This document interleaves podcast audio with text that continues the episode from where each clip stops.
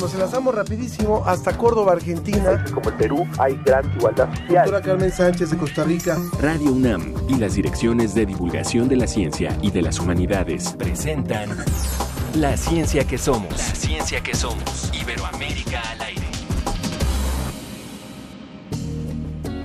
Yo pienso que no son tan inútiles las noches que te di. Te marchas y que yo no intento discutírtelo, lo sabes y lo sé. Al menos quedo a te solo esta noche. Prometo no tocarte, ¿estás segura?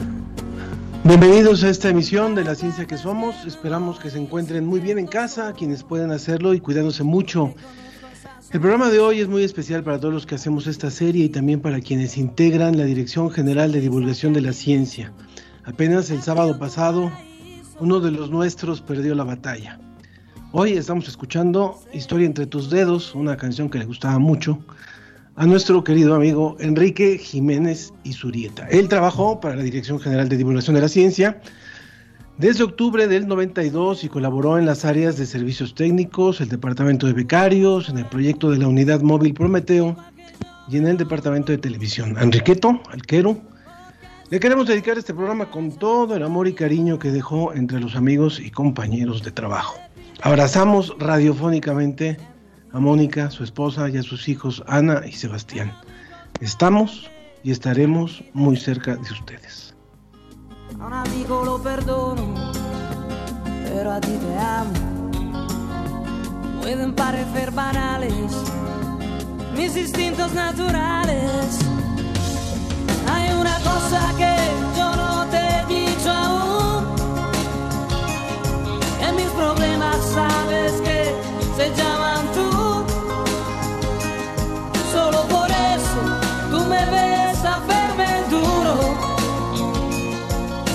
sentirme un poquito más seguro. Y si no quieres ni decir en qué he fallado, recuerda que también a ti te he perdonado. Y en cambio tú dices lo siento, no te quiero. Y te me vas con esta historia entre tus dedos.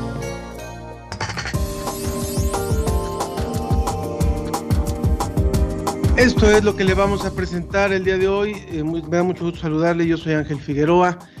En el reporte DICIT nos hablará de la inversión en ciencia y tecnología y el número de investigadores en América Latina. La Red Mexicana de Periodistas de Ciencia investigó la eficacia de un aparato que presuntamente detecta el coronavirus.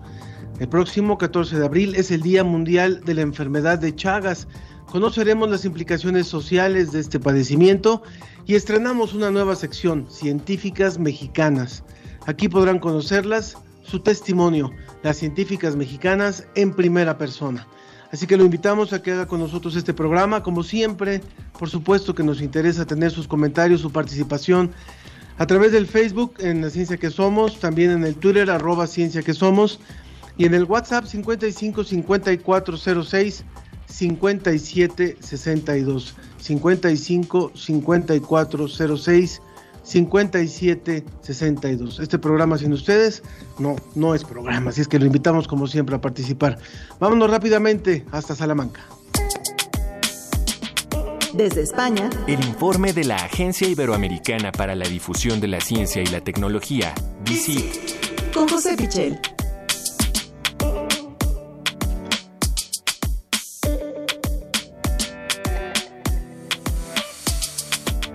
Mi querido José, te doy la bienvenida. Saludos hasta, hasta España, en donde te encuentres, hasta allá, hasta la hermosa ciudad de Salamanca. ¿Cómo estás por allá en esta tarde de viernes? Hola Ángel, ¿qué tal? Eh, muy buenas tardes desde Salamanca y buenos días eh, para vosotros. Muchas gracias, muchas gracias, eh, José. Y bueno, pues rápidamente, ¿cómo, ¿cómo está pintando ahorita el tema de la vacunación allá? ¿Cómo ha ido avanzando en la última semana? La verdad es que en ese sentido tenemos buenas noticias. Eh, por fin, eh, la, la, vacunación en España está despegando, están llegando muchísimas eh, dosis y eh, lo único reseñable en la parte negativa es eh, la preocupación que hay con la vacuna de AstraZeneca y los casos de, de trombosis y los vaivenes que está habiendo en el terreno político en ese sentido, porque se cambia continuamente de criterio sobre a qué grupos de población hay que aplicársela. ahora mismo está restringida aquí en España para el tramo de edad entre 60 y 69 años. Eh, en otros países de, Europa es eh, completamente al revés, eh, solo para menores de cierta edad, solo para mayores de cierta edad. En fin, el criterio está siendo muy discutido y es ese quizá el único punto negro que, que tenemos porque, como digo, la vacunación está a muy buen ritmo ya. Bien, qué bueno, qué bueno. Parece que también aquí en México está tomando su, su cauce y esperemos que eso vaya agilizándose más en las próximas semanas. Vámonos directamente ya con la información que nos tienes preparada, por favor, José. Arranquemos con, con el tema que hablábamos al principio sobre lo que tiene que ver de los fondos de investigación y desarrollo en América Latina. Pues importantísimo este tema. Siempre que hablamos eh, de ciencia y tecnología, eh, solemos hablar en nuestros países de las carencias que hay y así lo recoge un informe del Observatorio de Ciencia, Tecnología y Sociedad de la Organización de Estados Iberoamericanos, que nos habla de que América Latina y el Caribe en su conjunto suman el 2,8% de la inversión mundial en I+D lo cual es una cifra muy baja porque la economía de esta región eh, alcanza el 7,6% de toda la economía mundial. El 7,6% de la economía del planeta está en esta región y, sin embargo, la inversión en I+D no se corresponde ni muchísimo menos con esa cifra, se queda muy por debajo de, de la mitad. Es más, en la última década el peso que tiene en el conjunto del planeta ha descendido porque llegó a ser del 3,3% de, toda la inversión en I+D mundial en 2009 el 3,3% correspondería a América Latina y el Caribe y ahora ha bajado al 2,8%.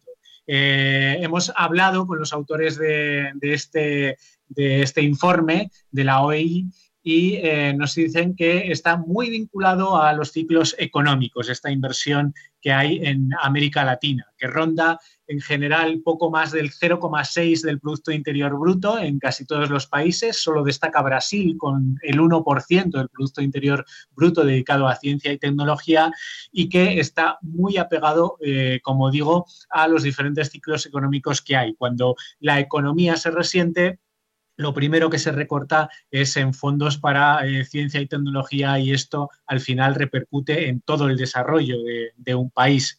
Además, eh, eso sí, tenemos en este informe una buena noticia y es que eh, lo que sí crece es el número de investigadores en América Latina y el Caribe llega ya al 4%, una cifra que sigue siendo baja, al 4% de todos los investigadores a nivel mundial. Una cifra que sigue siendo baja, como digo, porque en realidad la población de esta región representa el 8,4% de la población mundial. Entonces, cabría esperar que el número de investigadores fuese también ese 8,4% y de momento estaríamos en la mitad, en, el 4%. No obstante, como digo, ese indicador sí que está eh, subiendo. El problema es que si los fondos bajan y el número de investigadores sube, el resultado es que probablemente la investigación sea de menos calidad, porque van a tener menos recursos para dedicar a I +D. Además, esto se refleja también en las patentes. El número de patentes en América Latina y en el Caribe no llega ni siquiera al 1% de todas las patentes mundiales. Hay un punto que es fundamental en lo que nos estás diciendo, José, que es el hecho de que no son meros números, o sea, no es nada más decir, ay, en América Latina son tanto por ciento en comparación con otros países sino que eso se ve reflejado en cosas como lo que estamos viviendo ahora. América Latina al 100% está comprando, con excepción de Cuba, está comprando eh, vacunas. ¿Por qué? Porque no se han desarrollado y no se han podido acabar de desarrollar aquí por falta de infraestructura, no por falta de talento, sino por falta de infraestructura y por falta de apoyo. Así que no es poco relevante el hablar de las cifras si lo contextualizamos también en el sentido de la importancia que tiene el desarrollo de, la investigación científica para el crecimiento de los países. Bueno, vayamos a la segunda nota, por favor, eh, José.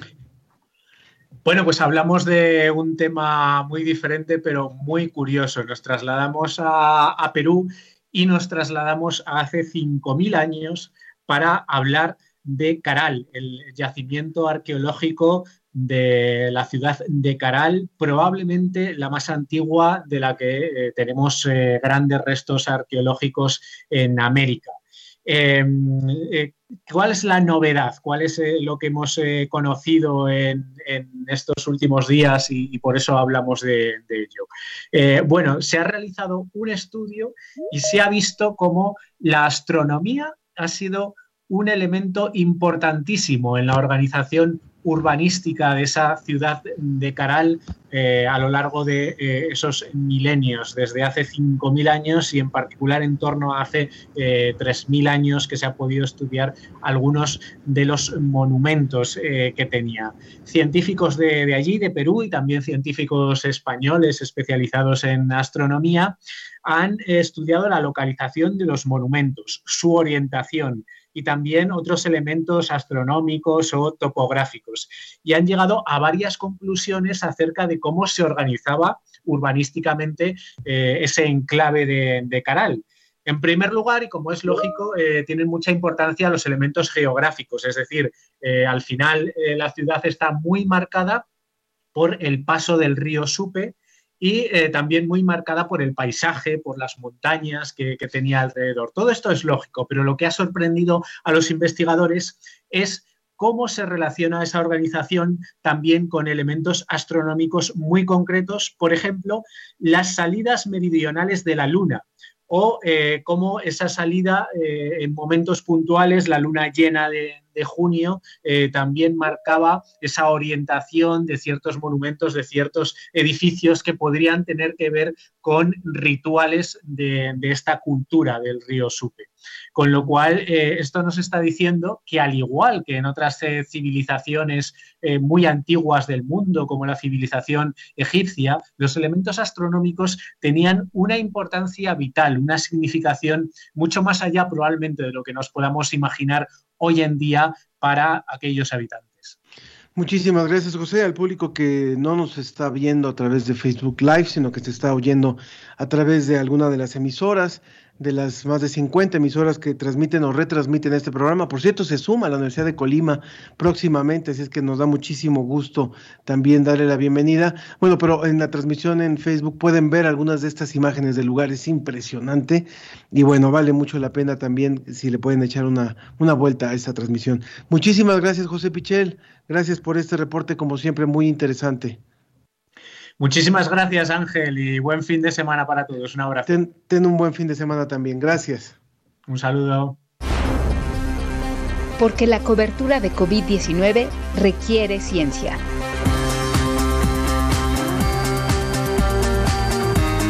Con la Red Mexicana de Periodistas de Ciencia.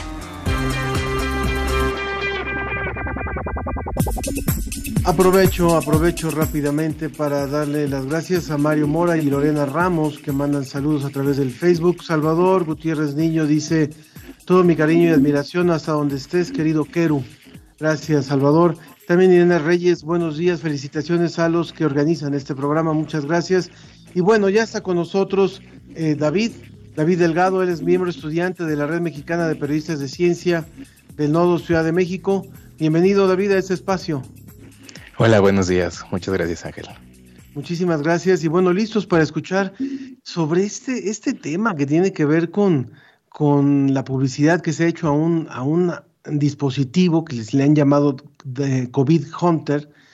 Cuéntanos, por favor, eh, es algo así como una pistola, como esa con la que te toman la temperatura y que supuestamente podría estar detectando el COVID. Cuéntanos, por favor, David.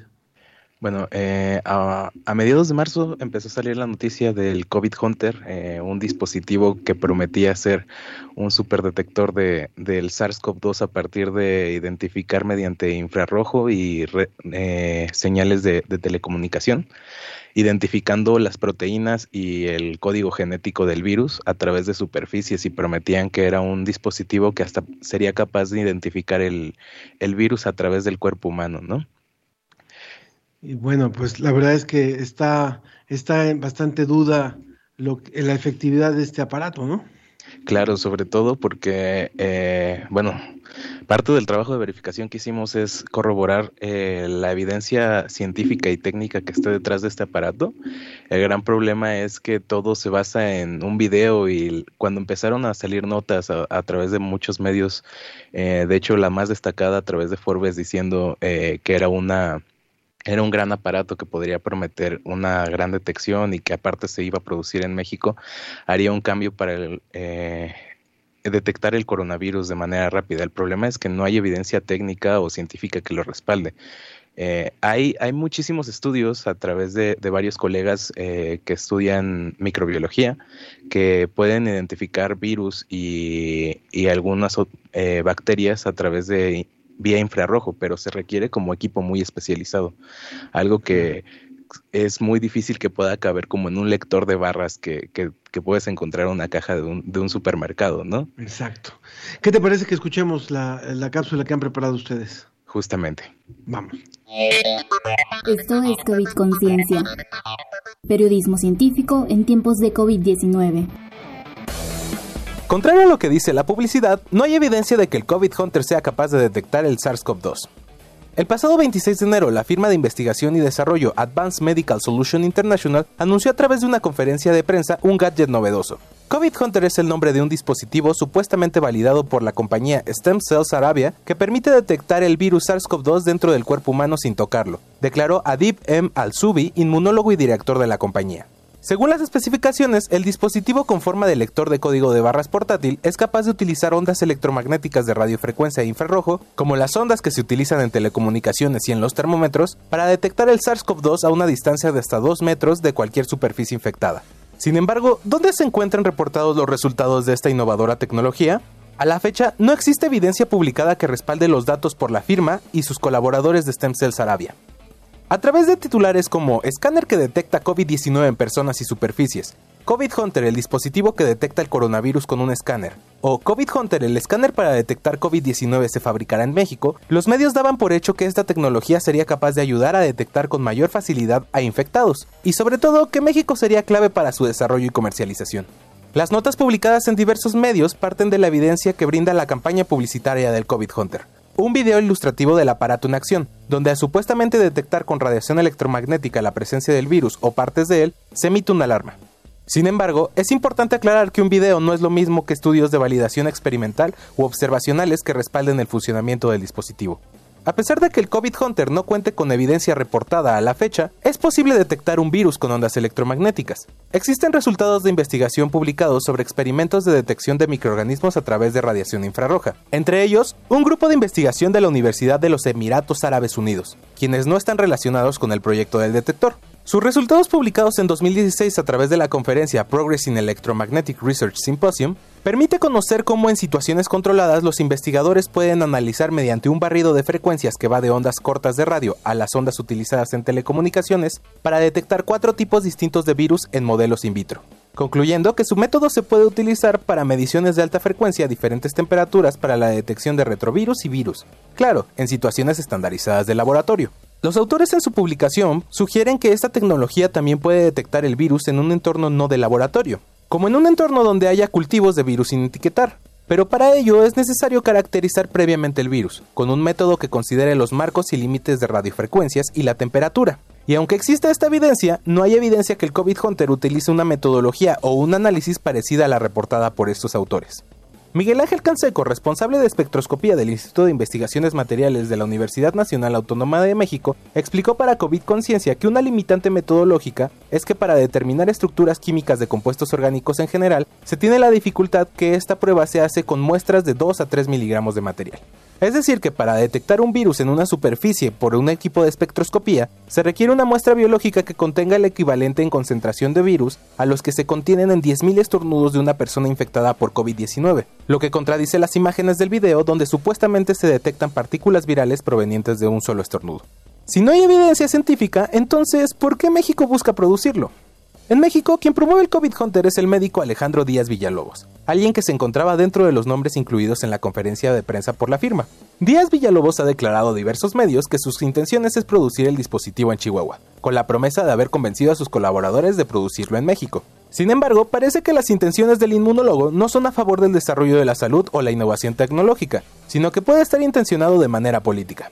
El 19 de marzo, Díaz Villalobos se registró como candidato a la gobernatura del estado de Chihuahua por el partido Fuerza por México, y la promesa de producir el COVID Hunter podría ser una promesa de campaña para intentar atraer la atención de la ciudadanía. Aunque la promesa de una tecnología innovadora por la firma como el COVID Hunter debería ser suficiente para suponer que el dispositivo tiene algún registro de patente o modelo de utilidad tecnológica para su comercialización a futuro, el caso es todo lo contrario. Al 24 de marzo del 2021 no existe ningún documento registrado en la base de datos PatentScope de la Organización Mundial de la Propiedad Intelectual bajo el nombre COVID Hunter por la firma AMSI, Stem Cells Arabia o alguna de las personas involucradas en la rueda de prensa. Y en México, mucho menos del médico Díaz Villalobos en la Gaceta de la Propiedad Industrial del Instituto Mexicano de la Propiedad Industrial. Sin evidencia técnica que permita conocer el funcionamiento del dispositivo o sin evidencia científica que respalde esta posibilidad, es claro que producir y comercializar un dispositivo como el COVID Hunter solo sería como vender frijoles mágicos. Y aunque el candidato Díaz Villalobos ha asegurado que el COVID Hunter llegará a México y se realizarán pruebas con pacientes, es importante resaltar que por cuestiones éticas se requiere la validación de un protocolo sustentado en la evidencia técnica y científica del dispositivo, la cual no existe hasta la fecha. Esto fue COVID Conciencia, periodismo científico en tiempos de COVID-19.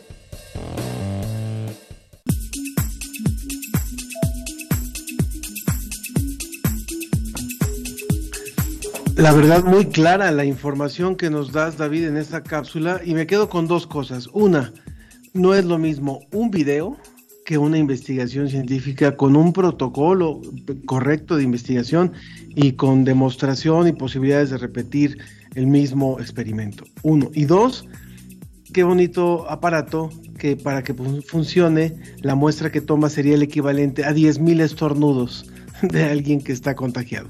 obviamente que esto está lejos de ser una alternativa, nos lo das de forma muy clara y te agradezco muchísimo esta participación, David.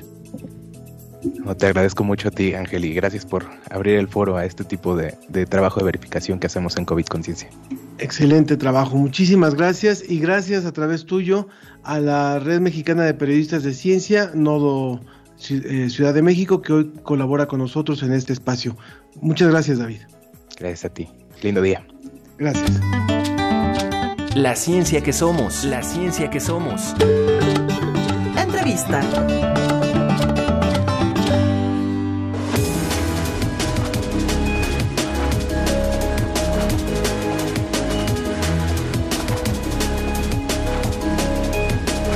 Les recuerdo, les recuerdo como siempre nuestras vías de contacto para que puedan participar con nosotros eh, a través del Facebook en la ciencia que somos, también a través del Twitter en arroba ciencia que somos y a través del WhatsApp en el 55 54 06 57 62. 55 54 06 57 62 para que hagan con nosotros este espacio y participen con nosotros. Bueno, pues eh, como lo decíamos, el próximo 14 de abril eh, se celebra el Día Internacional del Mal de Chagas y por eso, de la enfermedad de Chagas, y por eso está con nosotros la doctora Alba Rocío Valdés. Ella es antropóloga social con posgrado en ecología y ella fue eh, postdoctorante en la Universidad de California. Actualmente está en el Centro Peninsular en Humanidades y Ciencias Sociales de la UNAM. ¿Y por qué hablar del mal de Chagas con una investigadora social? Y por eso nos interesa muchísimo hoy abordar esto, puesto que no solamente es un tema médico, tiene muchísimas implicaciones de carácter social. Bienvenida, doctora. Gracias por estar aquí con nosotros. Hola, buenos días. ¿Me escuchan bien? La escuchamos y ya la vemos también a través de, Facebook, quienes, la están, quienes están siguiendo esta transmisión eh, a través de Facebook, Facebook Live. Bueno, pues el mal de Chagas eh, fue descubierto en el año 1909 por un, un médico investigador brasileño que se apellidaba Chagas, Carlos Ribeiro Justiniano Chagas. Y bueno, después se estableció, se decidió establecer el 14 de abril como, como el día eh, dedicado a esto. ¿Por qué es importante hablar del mal de Chagas desde las ciencias sociales, doctora Alba? Claro que sí, eh, mucho gusto a todos, buenos días. La idea es de que eh, al hablar de Chagas, eh, una forma de hablar de ella es como eh, lo acabas de referir, es los efectos que tiene el parásito en la salud humana, ¿no? Pero tanto el parásito, el, su principal vector, que es un tipo de chinche en México, los, digamos, los animales que son reservorios, toda esta parte biomédica y epidemiológica, no sucede en el vacío ni de manera aislada, sino que es, su existencia misma está súper intrincada, súper enredada, si logramos ver así, eh, con las expresiones sociales, culturales, políticas y económicas, ¿no? Eh, no es casualidad que Chagas, eh, digamos que a pesar de que exista, que es endémico de nuestro país, no, no escuchamos mucho de él. No ¿Cuántos de nosotros conocemos pacientes? Y esto tiene que ver por lo que hay detrás, o sea, toda la política en salud pública, por lo cual es también un tema político. Em, México es uno de los países más atrasados en atender la problemática desde el sistema de salud público. ¿Y ello qué consecuencias tiene a, nivel social, a, nivel cultural?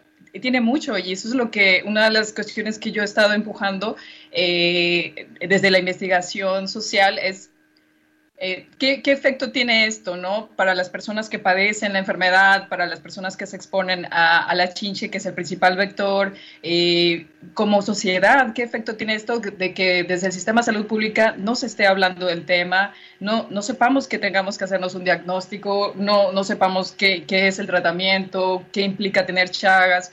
Y es por eso que estamos mm, también señalando que es importante el abordaje eh, desde ciencias sociales y humanidades para no solo para entender más la problemática, comprenderla más, sino también para a través de ello generar insumos que nos permitan nuevas formas de atender la problemática, ¿no? De pensarla, de verla, de comunicarla.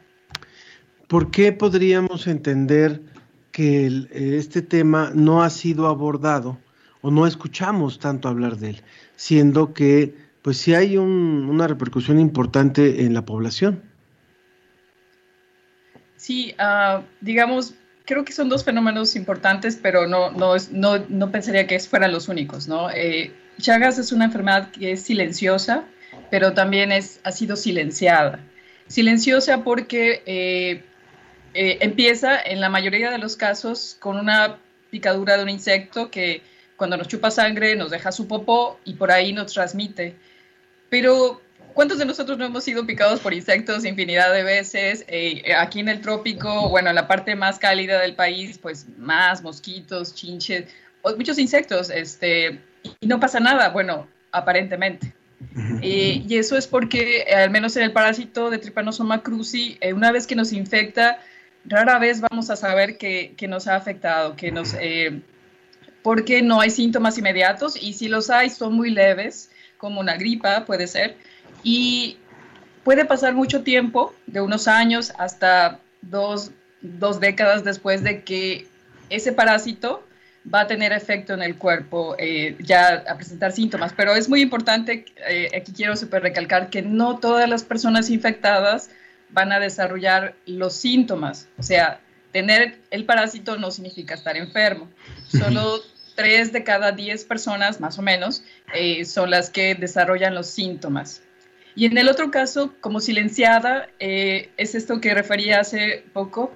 Chagas se le conoce como una enfermedad que ha sido históricamente desatendida eh, y es reconocida así por la Organización Mundial de la Salud.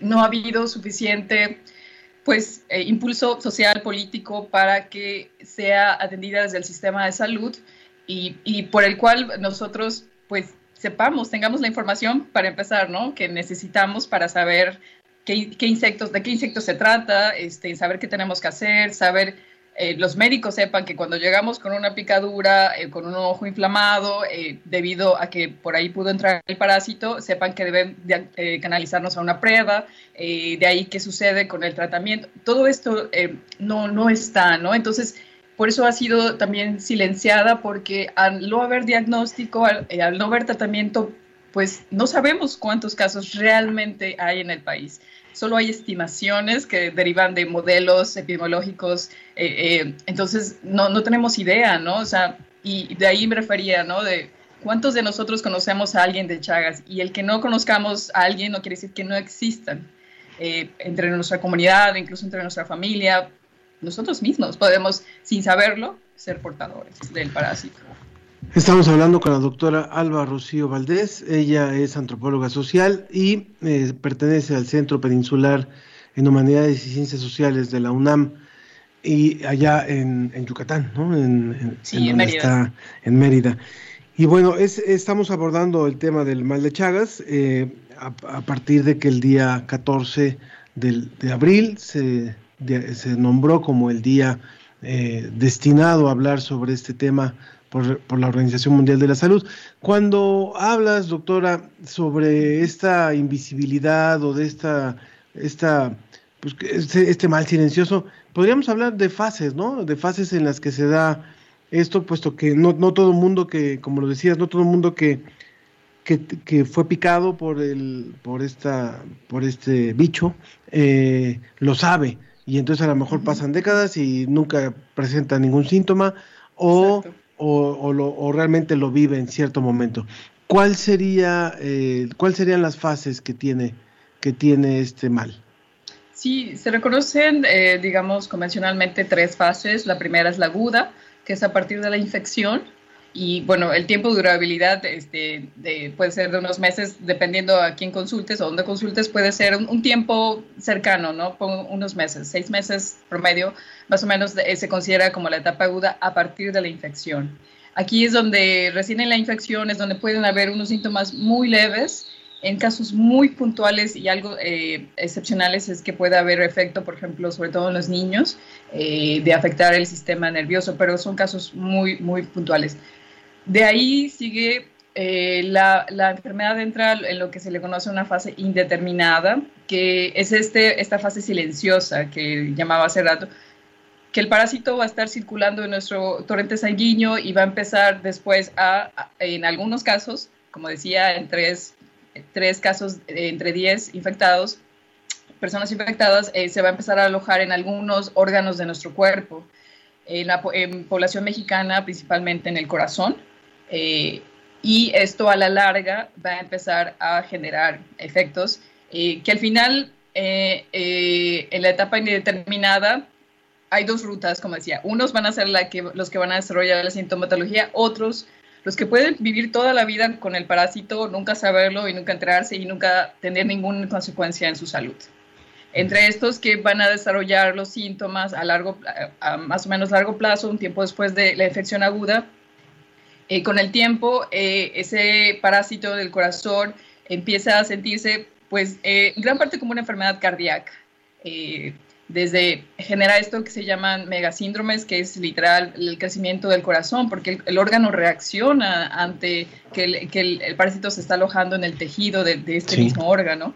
en sí, entonces es difícil a veces esta comprensión de, que empieza como una enfermedad infecciosa transmitida por un bicho y que a la larga es una enfermedad crónica. Y esto es lo que no estamos viendo, ¿no? La cronicidad. Y bueno, en el, en el panorama actual de la pandemia, precisamente la desatención que ha habido en toda esta población eh, sin tratamiento, sin diagnóstico, sin una adecuada atención médica, porque la enfermedad es, tan desconocida, eh, es que genera esta carga, esta vulnerabilidad, ¿no? Tenemos eh, personas afectadas que el COVID en ellas puede tener más efecto, pero que pudo haber sido prevenido, ¿no? Esta, estas afectaciones crónicas. Algo que es muy importante también preguntar. Eh, se habla, eh, sabemos que este mal eh, ha sido poco atendido y así lo ha declarado la Organización Mundial de la Salud. Es un mal que, prácticamente los países no se han dado la tarea de investigar o no se han dado al tanto la tarea de de atender, pero también sabemos que predominantemente era un mal eh, rural y ya no es así, o sea, ya, ya esto se ha modificado. Esto, esto puede ser el origen de esa desatención, el que antes parecía que era un mal que únicamente pegaba a la gente del campo, por así llamarlo. bueno, con lo primero que comentabas, eh, se han hecho avances, pero los avances han sido, eh, han, habido muchos avances en Sudamérica eh, y ha sido sobre todo en la prevención de la transmisión vectorial, o sea, a través del insecto. los, principalmente, y la, la, que no haya, por ejemplo, transmisión en donación de sangre, pero todavía los sistemas de salud de todos los países falta mucho para hacer para realmente dar diagnóstico y, tratamiento a la población eh, afectada por Chagas, ¿no? Con respecto a tu segunda pregunta, sí, eh, tenemos, o sea, en nuestro imaginario, digamos, social, ese es un, ese es ahí un aporte desde las ciencias sociales. Eh, la, idea de Chagas está tan vinculada a lo rural y, bueno, tiene cierto de verdad porque cuando se descubrió por, el doctor Chagas en Brasil, fue en las zonas rurales, en principios del siglo XX, en el cual pues la gran mayoría de la población vivía en las zonas rurales. Entonces, eso es por un lado, ¿no? Pero eso se ha transformado, o sea, las transformaciones sociales de nuestra región, de, eh, como Latinoamérica, de eh, nuestro país, México, actualmente en el último censo 2020 del INEGI, más del 80% de la población ahora vivimos en las ciudades. Entonces, eso por un lado, ¿no? Eh, mucha de la población que vive en la ciudad vivió en algún momento en las zonas rurales y ahora viven aquí en las ciudades. Entonces, ya, no, ya no podemos hablar que es un, fenómeno exclusivamente rural en ese sentido. En otro lado, no se nos olvide, que no se nos olvide también que las ciudades se asientan, se han asentado históricamente y se siguen expandiendo en hábitats que son donde están las chinches. Eh, y entonces, por ejemplo, aquí en Mérida es un fenómeno eh, que, por ejemplo, unos investigadores está, está registrando las chinches que la población de la ciudad le está entregando y le está reportando. Y muchos en los fraccionamientos nuevos, porque ciudad, Mérida es una ciudad que se está extendiendo en, residenciales y, fraccionamientos a, a, las periferias. Entonces, esos nuevos que están recién tumbando monte, hábitat donde está, es, hábitat natural del vector. Entonces, en ese sentido, tampoco podemos hablar ya de una eh, eh, que es, es, rural solamente. Eh, eh, entender Chagas, ¿no? Como solo rural. Y, bueno, y más allá de eso, es, también ya un fenómeno global por la migración internacional. Por supuesto. Gabriel de la Peña en Facebook dice, es un gusto eh, enorme trabajar con ustedes, muchas gracias y saludos desde Mérida, Yucatán. Eh, ¿Cuál es la, para ir cerrando, doctora Alba, cuál es, cuál es el tratamiento adecuado cuando alguien fue picado por esta, por esta chinche y se llega a detectar? ¿Cuál es el tratamiento que se sigue? Claro, eh, quiero enfatizar muchísimo que Chagas es curable, Chagas es atendible, eh, es prevenible, es una enfermedad que se puede controlar, así como también se ha controlado en parte en otros países. Eh, el tratamiento son, es un parásito, entonces es un antiparasitario que debemos tomar este, Ah, digamos, eh, para, para, poder quitarnos ese, ese, ese, parásito, ¿no? Es un tratamiento que es algo fuerte, es una, porque es un, es un, es un tratamiento que algo obsoleto, por lo mismo que Chagas no tiene gran visibilidad ni importancia a la industria farmacéutica, eh, no ha habido grandes desarrollos nuevos sobre ello. Eh, ha habido algunos recientes desde Brasil, desde Argentina, pero son, digamos, fórmulas más o menos conocidas, pero solamente modificadas para para, por ejemplo, para dosis para infantes, ¿no? O sea, para niños. Entonces, es un tratamiento que debemos tomar eh, más o menos 60 eh, días. El tratamiento es, es más eficiente eh, si la, el diagnóstico de la infección es más temprana. Eso es crucial. Sí. Para esto, Lorena Ramos nos pregunta también si podemos detectarlo con un estudio sanguíneo. Depende, eh, como decía, así como hay distintas fases de la enfermedad, también hay distintos eh, diagnósticos eh, que son, digamos, adecuados para cada fase. En la etapa aguda, cuando recién estamos, hemos sido infectados, el parásito puede observarse en el torrente sanguíneo con una gota gruesa y que se pone debajo del microscopio, ¿no? pero es muy difícil estos casos, ¿no? ya habiendo pasado cierto tiempo, esto es un tipo de prueba directa, ¿no? De observar directo otros tipos de prueba indirecta este, son, eh, pues, como hemos estado escuchando con lo del COVID, de anticuerpos. ya con un tiempo después nuestro sistema inmune pues genera respuesta y se buscan esos, eh, esos, esos, digamos, señales de que, de que podemos tener el parásito, ¿no? Dada la respuesta inmune de nuestro cuerpo. Eh, es aún, hay todavía mucha polémica eh, respecto a los tipos de pruebas. Eh, nuestra, nuestra norma, tenemos una norma mexicana que está incluida en, el sistema de prevención y vigilancia de enfermedades transmitidas por vector. Norma mexicana dice que son dos pruebas distintas las que debemos aplicar ya para una etapa, como por ejemplo en la etapa indeterminada o crónica, para saber si es el parásito lo que tenemos son dos pruebas distintas este, que deben ser concordantes, o sea, dar las dos positivas, ¿no? Y en algunos casos también se aplican eh, eh, de PCR, o sea, buscar la genética, buscar el, digamos, el, el, parásito en nuestro cuerpo como este, señales genéticas de él en nuestro cuerpo. Ese es otro tipo de pruebas, sí.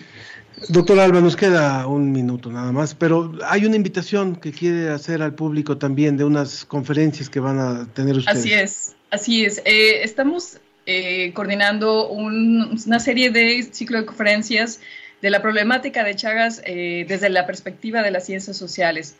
Paradójicamente, a pesar de que se reconoce cada vez más de que la, de que la enfermedad, el, todo lo biomédico, lo epidemiológico está vinculado a los aspectos sociales, culturales, económicos, políticos, no hay investigación sobre esto o es muy escasa. En, en nuestro país es es todavía más escasa que en el resto de, de, Latinoamérica, incluso otros países no endémicos. Eh, entonces, aquí estamos reuniendo a una serie de investigadores e investigadoras de Latinoamérica, Europa, Estados Unidos que están trabajando sobre el tema, todos ellos investigadores científicos y científicas sociales. Eh, entonces, empezamos, arrancamos la próxima semana, el jueves. Es una serie de cuatro fechas. Eh, Tiene todos los datos en el Sepsis UNAM. Muy bien. Y también lo vamos a subir a nuestras redes, 15, 22 y 29 de abril y 6 de mayo esta serie, ese ciclo de conferencias sobre el tema del mal de Chagas. Doctora Alba Valdés, muchísimas gracias por esta colaboración con nosotros y saludos a todo el, grupo de trabajo allá del Sepsis. Muchas gracias, muchos saludos a todas y todos, gracias. Nos ayuda también a, dejar muy clara la importancia de la investigación social en nuestro país, no es solamente la investigación médica, la investigación clínica, sino entender también lo que ocurre al, en torno a una enfermedad. Muchísimas gracias. La, ciencia, que, somos. Iberoamérica al aire. Gracias.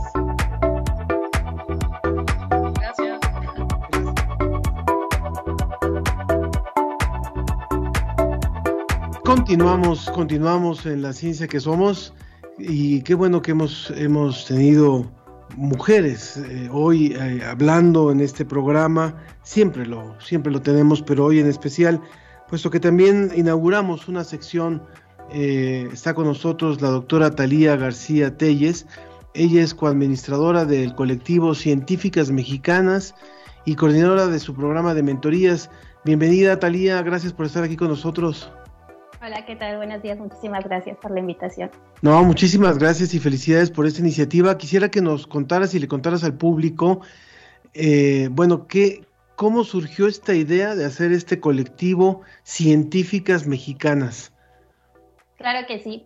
Científicas Mexicanas, como bien lo mencionas, es un, eh, es un colectivo, es una iniciativa eh, social que se dio eh, particularmente en Facebook ante la necesidad de la creación de espacios exclusivos para mujeres en el que pudiéramos compartir las dificultades que, que enfrentamos al ser mujeres científicas al, eh, al hacer ciencia en México o al hacer mexicanas en las ciencias, ¿no? Son diferentes eh, aristas en las que hay retos y dificultades de manera histórica que hemos... Eh, que no reconocemos o de los que no nos hemos ocupado y que hoy en día obviamente nos atañen a toda la comunidad científico-tecnológica de México, particularmente a las mujeres. Entonces, ese espacio surge precisamente para eso, para generar eh, un lugar en el que podamos compartir, hablar, reconocer, formarnos e informarnos sobre estas dificultades, pero sobre todo hacer algo.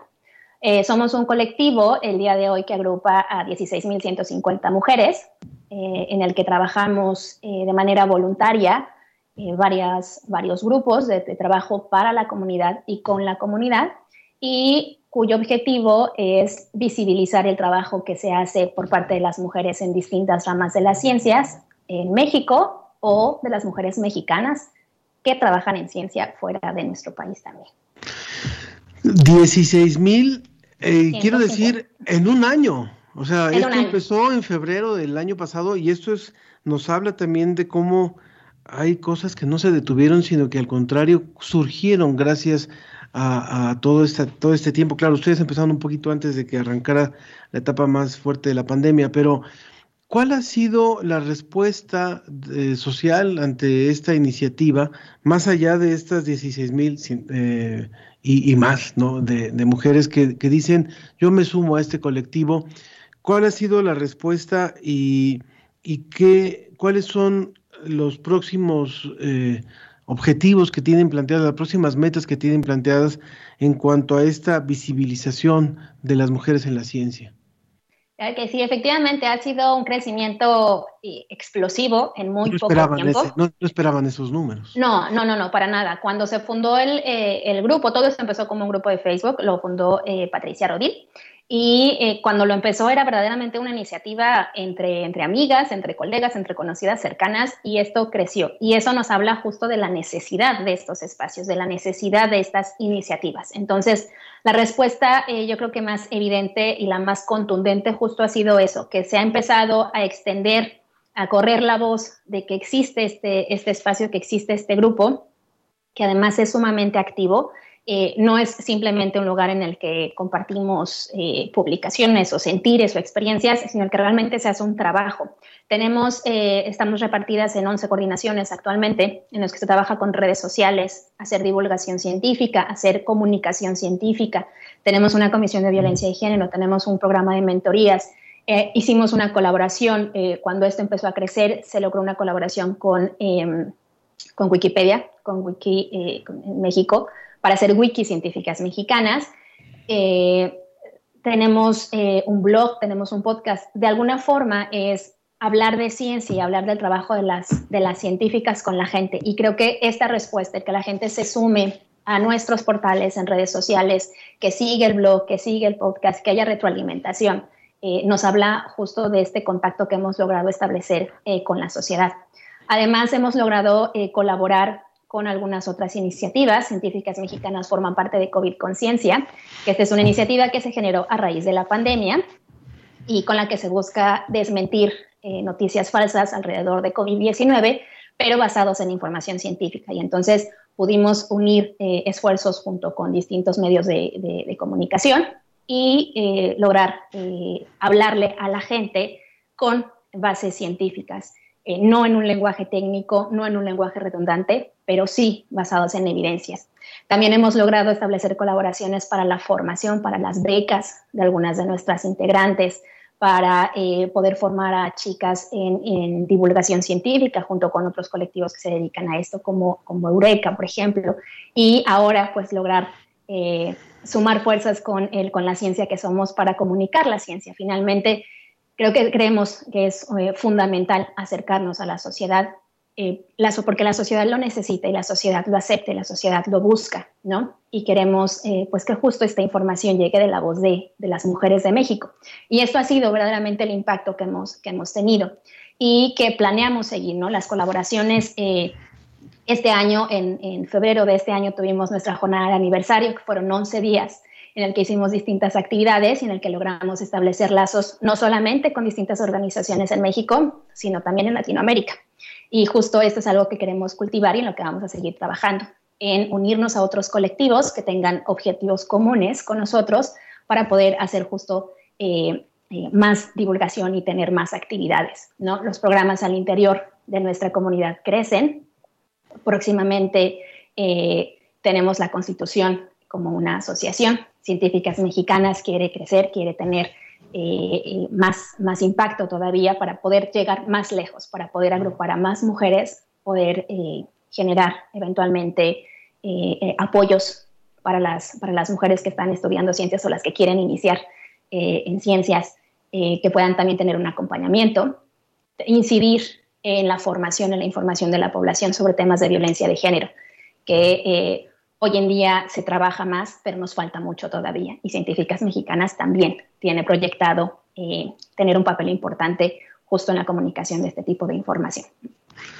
Hace no mucho tuvimos una entrevista en este programa donde estuvo Gabriela Frías y hablábamos justo de las científicas mexicanas y en ese día nosotros nos comprometimos a abrir un espacio en este programa y hoy lo estamos cumpliendo.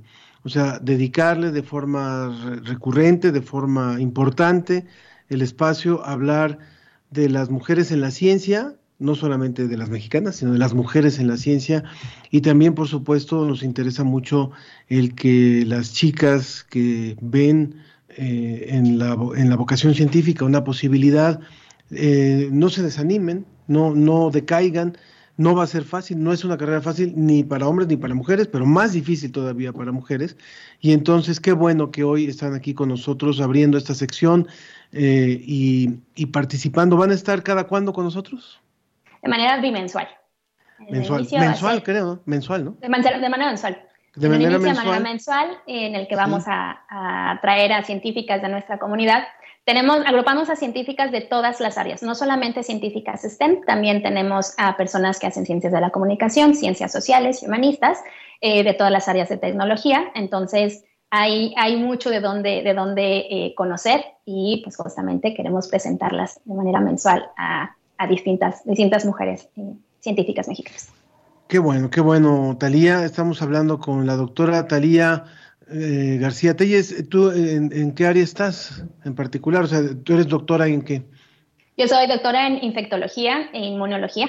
Me dedico eh, actualmente a hacer investigación clínica. Eh, está muy, muy en los medios los famosos estudios clínicos, que cómo se prueba un medicamento, cómo se prueba una vacuna. Bueno, yo me dedico justamente a coordinar estudios clínicos de vacunas actualmente. Muy bien. Pues muchísimas gracias y que queremos decir, eh, Talía está ahorita en Francia, hasta allá nos estamos enlazando, eh, en donde ella está eh, trabajando, pero está colaborando con nosotros, por supuesto, y nos da muchísimo gusto que estés en este programa. Y bueno, pues queremos uh, darles la bienvenida a este grupo Científicas Mexicanas que hoy se suma también al esfuerzo de la ciencia que somos. Bienvenidas, aprovechen este espacio y hagamos mucho, mucho ruido y mucha concientización sobre este tema. Claro que sí, muchísimas gracias de verdad por, por el, la colaboración. Muy bien, pues aquí, aquí las vamos a estar escuchando y viendo. Y bueno, despedimos este programa. Queremos eh, eh, también leer el mensaje de Marcela Boyd que dice sobre el tema del mal de Chagas, que gracias por la información y que difundamos por favor todo al respecto. Y bueno, también eh, Verónica Velasco dice, qué bueno que se compromete la ciencia que somos a divulgar y amplificar el quehacer de las mujeres científicas mexicanas. Felicidades, gracias Verónica. Y bueno, eh, nos vamos, nos vamos. Eh, en este programa hemos recordado a nuestro compañero Enrique Jiménez y nos vamos a ir con otro tema que a él le gustaba muchísimo. ¿Por qué te vas? Y de esta manera eh, agradezco también a todo el equipo, todo el equipo de radio, de la Dirección General de Divulgación de la Ciencia, de la Dirección General de Divulgación de las Humanidades, en Radio UNAM también nuestro compañero Andrés que está recibiendo la transmisión y por supuesto todo el equipo que hace posible la transmisión en Facebook eh, y a través de la plataforma de Microsoft. Muchas gracias, yo soy Ángel Figueroa, los espero la próxima semana. Cuídese mucho, ya falta menos.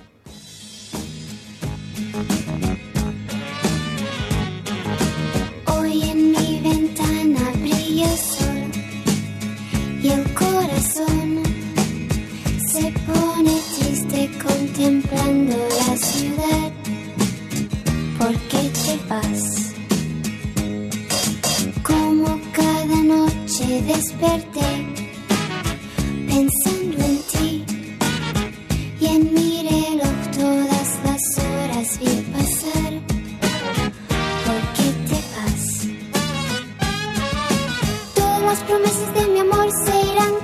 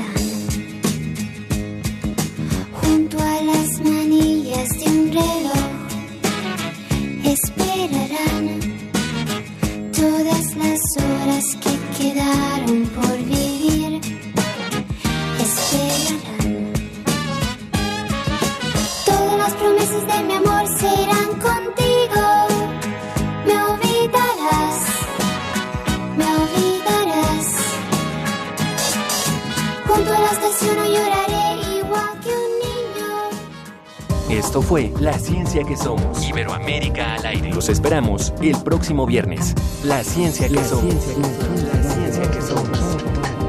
Una coproducción de Radio UNAM y las direcciones de divulgación de la ciencia y de las humanidades.